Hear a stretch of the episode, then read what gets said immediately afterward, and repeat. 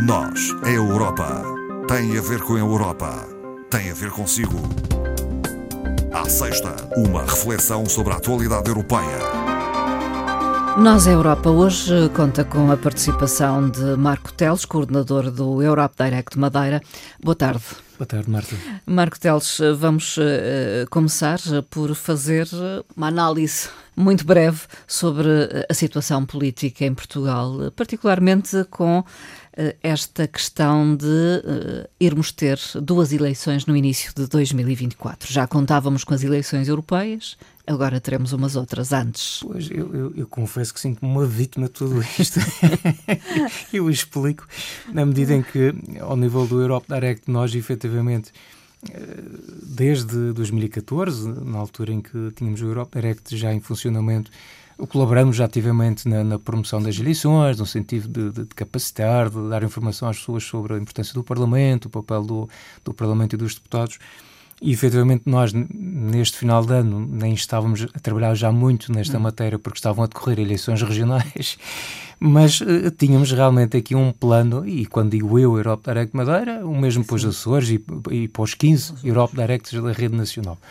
Há aqui um plano bem já delineado para logo em janeiro, no, no, em 2024, começarmos com um conjunto de ações. Nós, inclusivamente, por cá, tínhamos já um contacto até de uma escola secundária, com uma atividade pensada já para janeiro, em torno das europeias, começar a falar no assunto.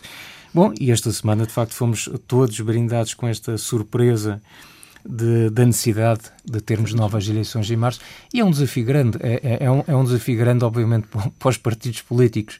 Vão ter que gerir é, entre o desafio das legislativas e é, simultane simultaneamente penso eu, as europeias, porque não haverá aqui, na minha opinião, tempo de arrumar uma gaveta em março, esperar que haja tomada e depois começar a trabalhar exclusivamente para as europeias, que é logo em junho. Sim. Portanto, não me parece que isso seja razoável. Isto vai ser um bocadinho um dois em um, trabalhar Sim. quase. E a vossa ação fica condicionada? A nossa ação fica condicionada no aspecto, enfim, em, em, em janeiro, em fevereiro, a predisposição das pessoas estarem a ouvir falar das europeias uh, possivelmente será reduzida, tendo as legislativas logo ali o cenário em março. Depois de março, falar no assunto continua a ser, obviamente, pertinente. Sim corre-se o risco de algum cansaço, sobretudo aqui na região. Já tivemos umas regionais, agora as, eh, as legislativas de março, e depois voltamos à carga para uma nova, um apelo, uma nova participação, mas que é importante porque, eh, como sabemos, Portugal tem uma, hum. uma, taxa de participação em relação à média europeia. Nas últimas europeias, eh, nós, a nível europeu, ultrapassamos ligeiramente a fasquia dos 50% de participação, o que foi um marco muito importante e, e desses 50 dizer que os jovens também aderiram bastante, o que foi importante, mas em Portugal estamos na casa dos 30 e poucos por cento, 30,7, acho eu.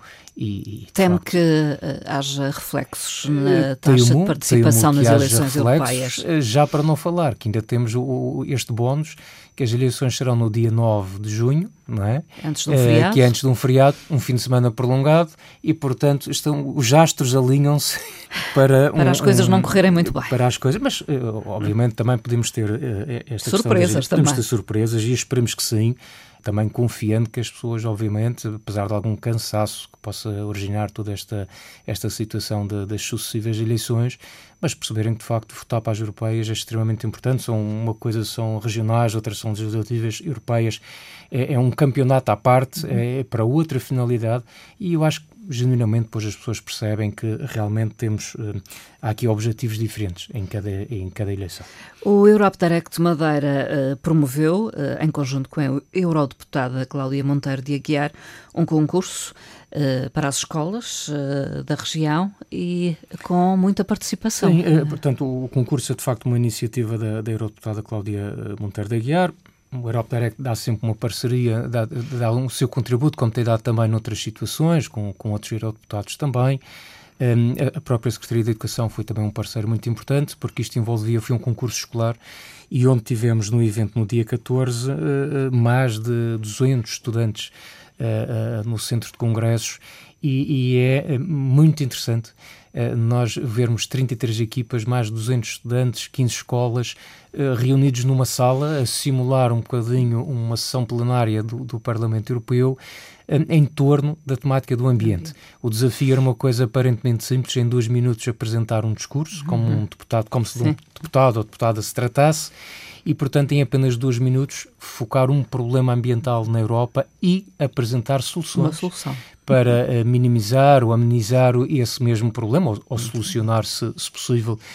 E fazer isto em dois minutos é uma coisa extremamente difícil. Uh, e, curiosamente, Bastante um, pensei que íamos ter problemas de ter que desligar o microfone várias vezes, Não. porque íamos ser muito rigorosos com isso e, de facto, eles tinham um, o discurso muito bem ensaiado, estava ao cronómetro, uhum. ao segundo, diria, e foi muito gratificante ver que eles estão um, empenhados, que se mobilizaram e, e, e, que têm a perfeita noção dos problemas ambientais que afetam a Europa, uhum. neste caso, e até propondo uh, soluções uh, muito interessantes algumas mais criativas, outras menos, mas uh, esta preocupação com o ambiente é muito salutar. E viajarão alguns a Bruxelas? Sim, o ideal era que fossem todos, aqui uma cortesia da Eurodeputada, não é possível levar toda a gente e, portanto, o, concurso já prevista a situação, que são apenas as duas equipas melhor classificadas, neste caso a Escola Secundária da Ribeira Brava e a Escola Secundária da Ponta de Sol, eh, num total de 10 elementos, portanto, 4 mais um professor ou professora orientador, orientadora, portanto, um total de 10 pessoas eh, daqui da região que irão, eh, em princípio, entre janeiro e abril do próximo ano, a Bruxelas e, e com a, a, visita obrigatória ao, ao Parlamento Europeu, onde serão uh, seguramente recebidos pela Eurodeputada e também irão poder ver uh, uh, localmente como é que funciona um pouco o Parlamento e acho que vai ser uma experiência excelente. A Comissão lançou uma consulta pública sobre o Corpo Europeu de Solidariedade.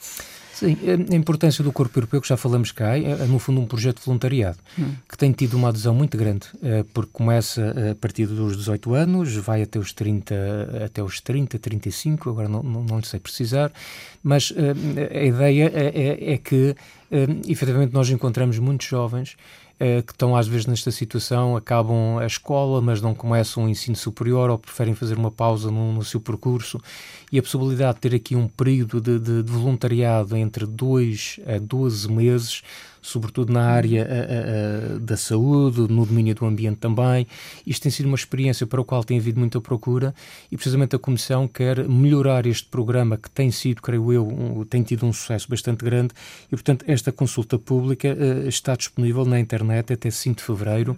O, o, o, endereço onde podem consultar é um bocadinho longo, sugeria que na página do Europe Direct Madeira temos lá esta informação. As pessoas que queiram contribuir para melhorar este programa, sobretudo até jovens, jovens que Tenham possam já ter participado. É? Exatamente. Poderão dar uma chega e desta forma podermos melhorar este, este programa. Há dados de um novo inquérito Eurobarómetro sobre competências que continua a ser um problema. Então, é um problema sobretudo aqui para as pequenas e médias empresas, é disto que se trata este, este pequeno, este novo inquérito Eurobarómetro.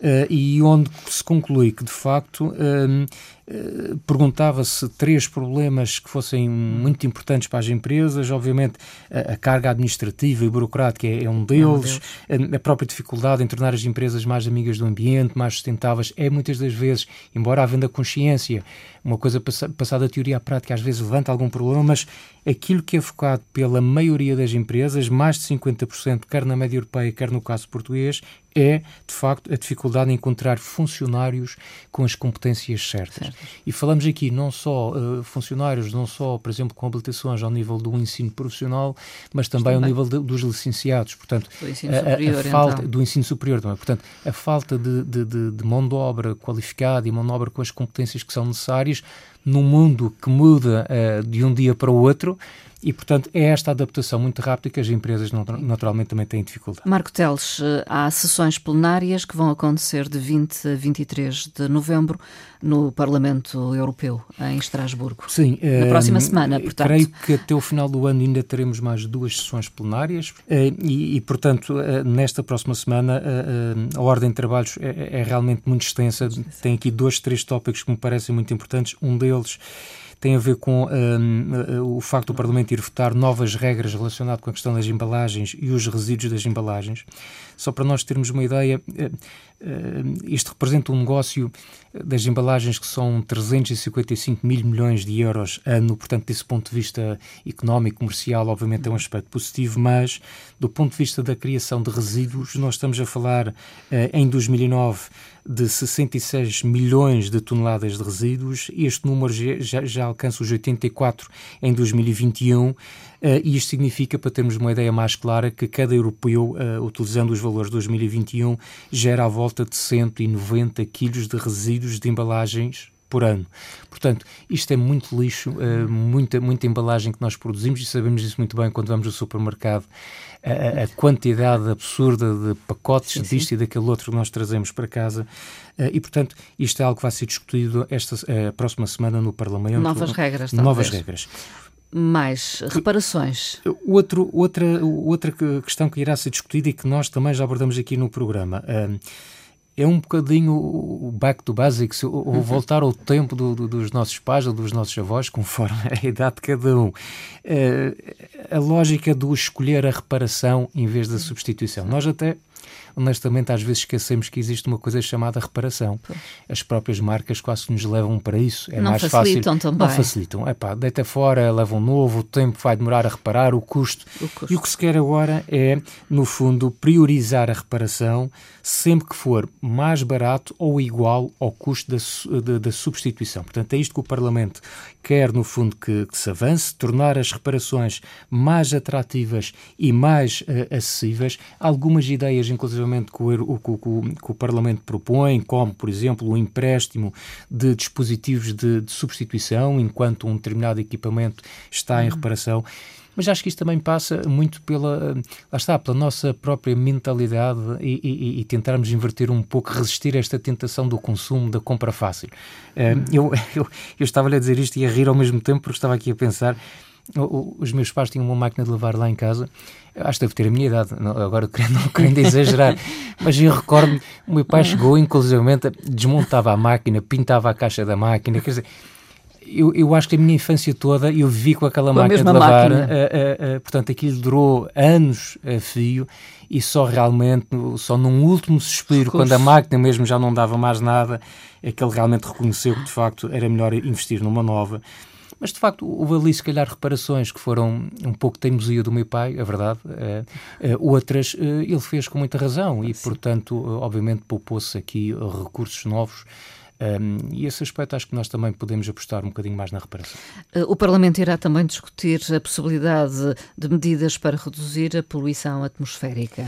Uh, sim, uh, entre outras coisas, entre outras coisas, porque um, um, um, o que é que nós vamos ter agora brevemente, um, grande evento no final deste mês e que aliás vai depois até 12 de dezembro, que é a COP 28, portanto a grande conferência das Nações Unidas sobre as alterações climáticas.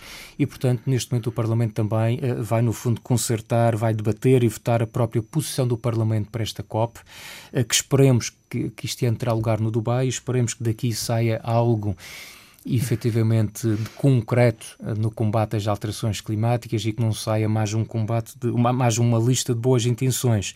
Aliás, o, o Parlamento já deixou claro eh, que acha importante que, eh, que hajam contribuições financeiras globais continuadas, aumentadas, um esforço cada vez maior na proteção da biodiversidade, triplicar as energias renováveis, duplicar a eficiência energética já até 2030. Enfim, há uma série de medidas pelas quais a Europa tem-se debatido Sim. há já desde algum tempo, quanto mais não seja em sintonia com o Pacto Ecológico Europeu, e que vai ser muito importante levar esta COP28 no, no, no Dubai. Recorde-se, eh, eh, a União Europeia tem assumido eh, estrategicamente essa, e politicamente essa posição de sermos diria que pioneiros também na área do ambiente, que sejamos líderes no que toca à questão do ambiente e, e, portanto, isto significa que também nestes encontros internacionais na União Europeia terá que aparecer de forma muito forte, eh, mas isso implica antes uma concertação Sim. dos Estados-membros e, obviamente, aqui a anuência do Parlamento Europeu para que tenhamos realmente uma posição Sim. muito clara uh, na defesa uh, do ambiente a nível global, que é disso que se trata na COP. Uh, Marcos Teles, finalmente uma referência ao requeijão da Madeira. Uma excelente maneira de acabar o programa falando do requeijão uh, da Madeira, uh, muito bom por sinal. Sim, uh, enfim, mas Verdade. cada um gosta para quem gosta, gosta para quem é? gosta. Uh, isto até dá vontade de chegar já ao final da sexta-feira, pensando já no requeijão, mas um, isto foi um processo iniciado já em 2021, porque estas coisas levam tempo, mas de facto saiu, foi aprovado no Jornal Oficial da União Europeia uh, uh, este mês a aprovação como indicação geográfica protegida, eh, o IGP. Portanto, é uma de, eh, denominação que identifica um produto que é originário de, uma, de um determinado local ou, ou região e que possui, no fundo, determinadas qualidades ou características muito particulares que se associa àquele local específico. Quer isto dizer que esta atribuição, além de reconhecer a qualidade do produto, no fundo tem a grande vantagem de evitar eventualmente uma utilização abusiva ou, ou, até a imitação deste nome, não é? Porque este nome acaba por estar protegido por este galardão, vamos lhe chamar assim, Sim. atribuído pela, pela União Europeia. Está defendido este produto, Está então. defendido como muitos, muitos outros, que temos é? a, nível, a, a, nível nacional. Eh, existem imensos, eh, não vou estar agora a falar de gastronomia, Sim. mas a alheira de Mirandela, enfim, eh, tantos, Pera Rocha, enfim, há tantos produtos nacionais conhecidos que têm esta, esta indicação geográfica protegida e isto obviamente é um aspecto que vem valorizar este produto, que é nosso e que tem de facto características muito especiais. Marco Teles, ficamos por aqui. Até à ficamos próxima conversa. Então, bom, fim um, bom fim de semana. Até à próxima.